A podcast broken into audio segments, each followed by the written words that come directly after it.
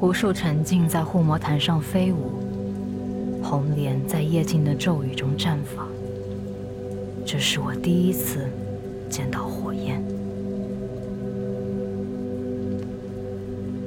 这是人类第一次使用火，燃烧千年未曾熄灭，直到火焰被锻造、锤炼，烧到了银河的各个角落。我的研究所坐落在序状星云的尾端，那是永恒时空航线触及不到的地方。如果你想要收集一些资料的话，你大可以来到这里，因为这里有可观测咒域中最大的史料储存。到时候我可以给你倒上一杯科里人从地球航线上带来的茶，然后花上两个银河年的时间随手翻翻。如果说你想从中获得点什么人生启迪，那么你来错了地方。如果你只是想来聊聊天，我的卧房随时敞开，只要你不嫌弃我说话结巴，我会每天给你讲一个睡前故事。不必担心这些故事枯燥乏味，因为它们都来自于那些纵横万年的历史，人们不吝加工它们，好让后代津津乐道，然后事不关己，投身新的征程。恒星历七八一零年四十六行时，炎业帝所统帅的炎人帝国军完成了银河系三千六百万余个恒星系的统一，而由原生人类组成的羽联军，则在经济与政治危机中被拆分成数千军阀，陷入了长久的内乱中。我加入羽联军的第三年，我所属的编队被派往银星舰队的护航路线。我以书记官的身份登上新舰，在新舰的主控桥上，我第一次见到了传说中能操纵火焰的舰长。新清书记官，报告舱内状况。报告阁下，舱内状况和人员调动情况我已经上传了。目前 A 零三区的负压失衡情况，我已经着手处理了。关于接下来的航程工作任务，应该没有疑问了吧？资料在下已经看过了。作为新人，你的效率很高。在下曾经在羽联军第十三舰队任职。十三突袭队吗？原来你的能力出自于那支擅长闪电战的队伍。多谢阁下。不必如此拘谨。现在是休息时间，叫我七社就好了。在下还是称呼阁下为舰长好一些。把在下也换掉，然后我们喝杯咖啡。舰长有着一头漂亮的红色长发，和丝毫不逊色于那头长发的美丽面孔。而那双赤色眼瞳中散发的坚毅，则源自于指挥官的责任。嗯，机器人待会儿会把咖啡送来。哦，呃，谢谢。就在这时，我看到舰长的手中轻轻托着一个泛着绿色的晶体。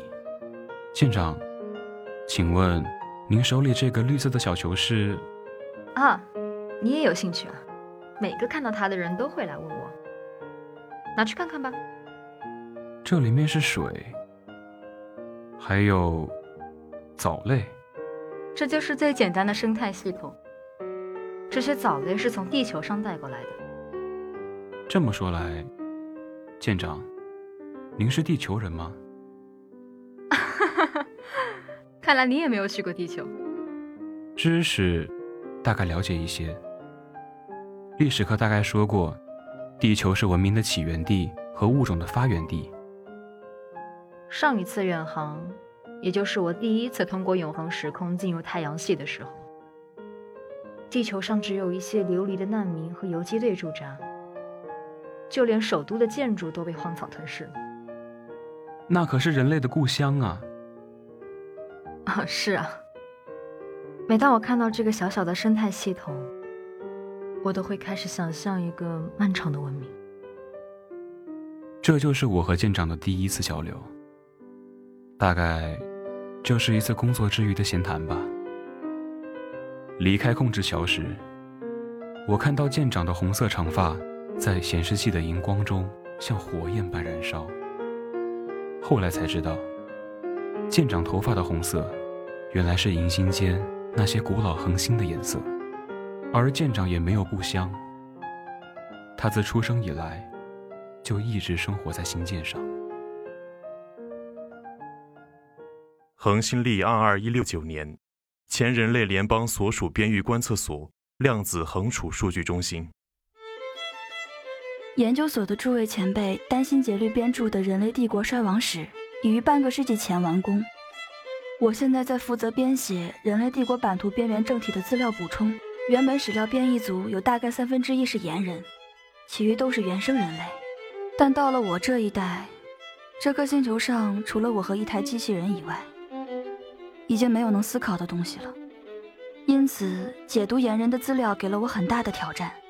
原本猿人就是人类为适应太空而创造的半能量生命体，却不知在改造身体的同时，人类也让他们的心智远离了自己。这大概算是一种异化吧。但在帝国与人类联邦千年的历史中，我们找到了一位隶属于人类联邦舰队的女性阉人。也许她的存在可以为帝国边缘的历史添上不少色彩。恒星历七八一零年五十三行时，亚千星人类联邦临时驻地。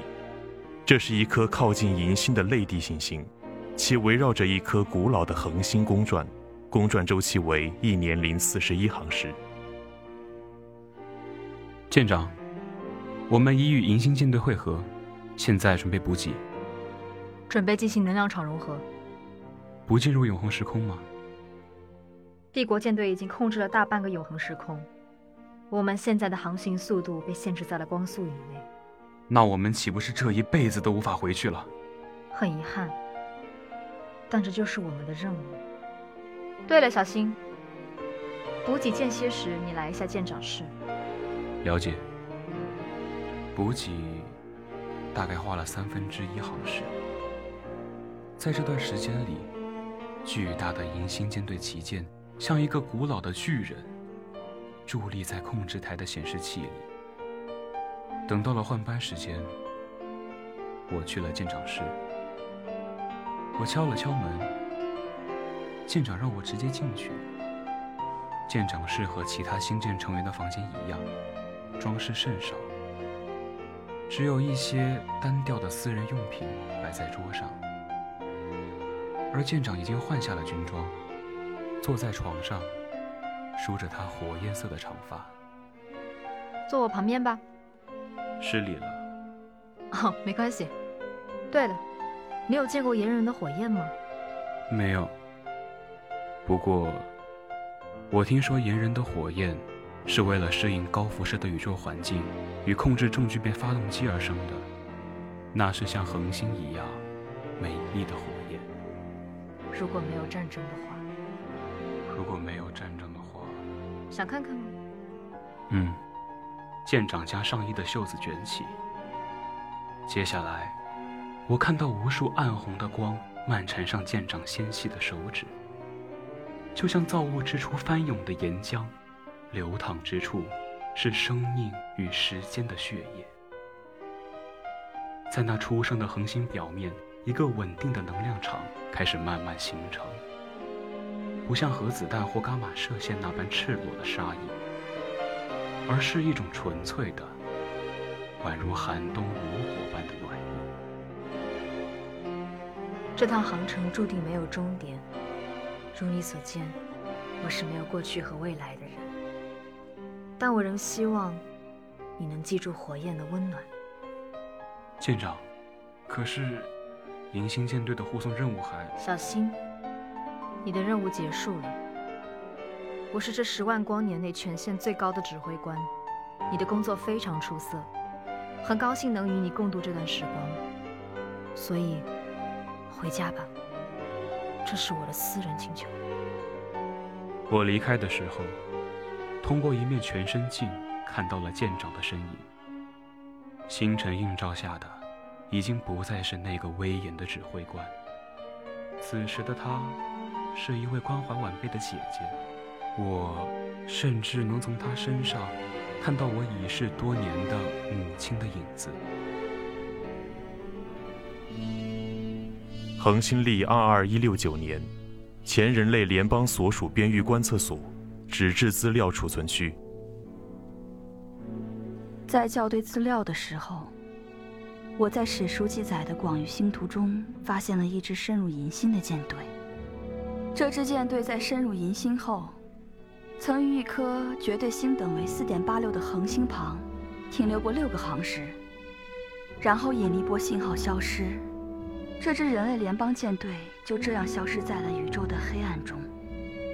但就在我打算结束这条线索时，一本出自于同一时期的回忆录吸引了我的注意。回忆录的撰写者是一位曾经隶属过银星护卫舰队的书记官。他在战后将自己的回忆录无偿交给了档案馆，当年的凭证和数据都还在这里存储着。当我打开扫描版，横亘在我和当事人之间漫长的时间渐渐消融，浮现的是一封宛如长信的告白。我不知道那片黑色的星海是否有尽头。我曾经拥有过与你一同前往的权利，而懦弱却令我转身离去。那时的我不知道你是多么希望我回头。而现在，我已经不可能知道了，再也不可能了。从护航舰队搭乘穿梭舰离开后，一家私人运营的商用飞船在距离银星七点八光年左右的地方遇到了我，于是我搭上了他们的航程。他们在途经地球的时候短暂停留，我给了他们一些路费，让他们把我扔在地球上。我在北半球高纬的地方下站，这里正值暖季，但大风还是无言地吹过草地和废墟。我无法看到文明在这里留下的痕迹。废墟早就和草长在了一起，就像被吸收进大地、化成土壤的尸体。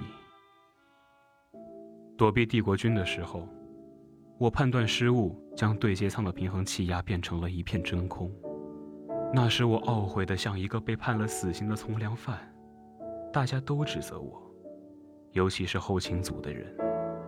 只有你对我说：“切勿追悔，敌在穷追。”如今，我依然记得这句话。只是现在穷追的敌人已经没有了，只留下我一个人。舔舐伤口，我也已经衰老，变成了一个怀旧又古板的老头。你给我的小球，我已经换了水，又往里面添了些绿藻。也许我还能在里面养点鱼。鱼的尸骨会变成大陆，大陆还会分裂，上面到时候会有许多奔跑的小动物。只是不知道什么时候才能把它还给你。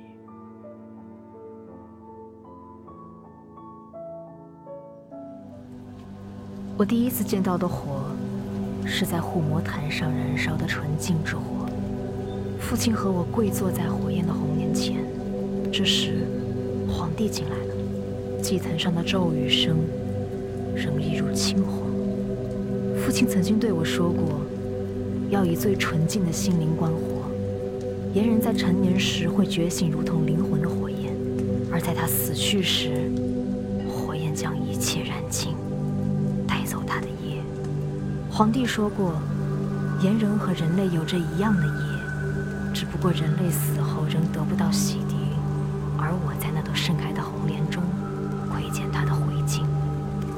转瞬即逝，如同附身者的逃之夭夭。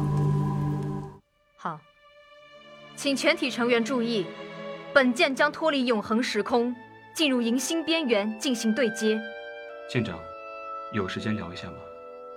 对接之前还有很多工作要做，不过现在聊一下应该没有关系。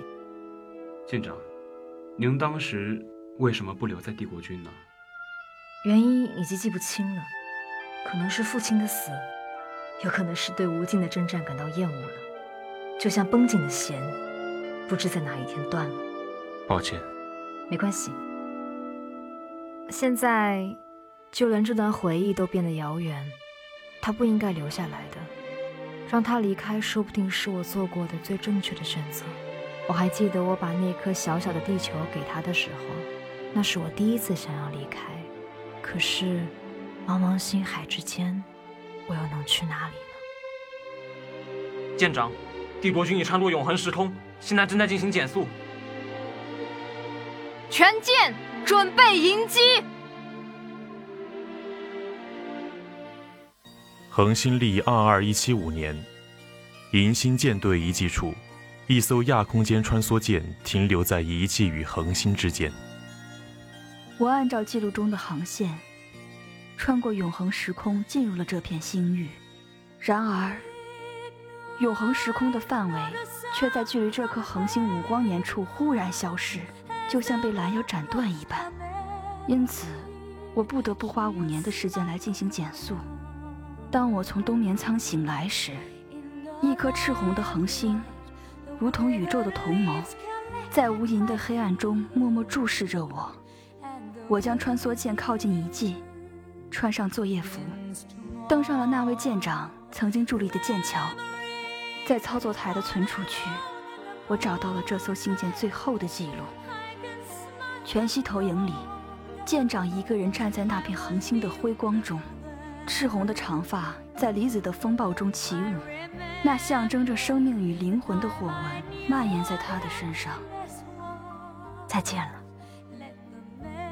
他向着身后挥手，向这艘陪着他跨越半个银河的信件道别。于是，我将作业服的降噪关闭，粒子风暴在耳机中潮涌，就像跨越万年的言语，守护着来往时间之人。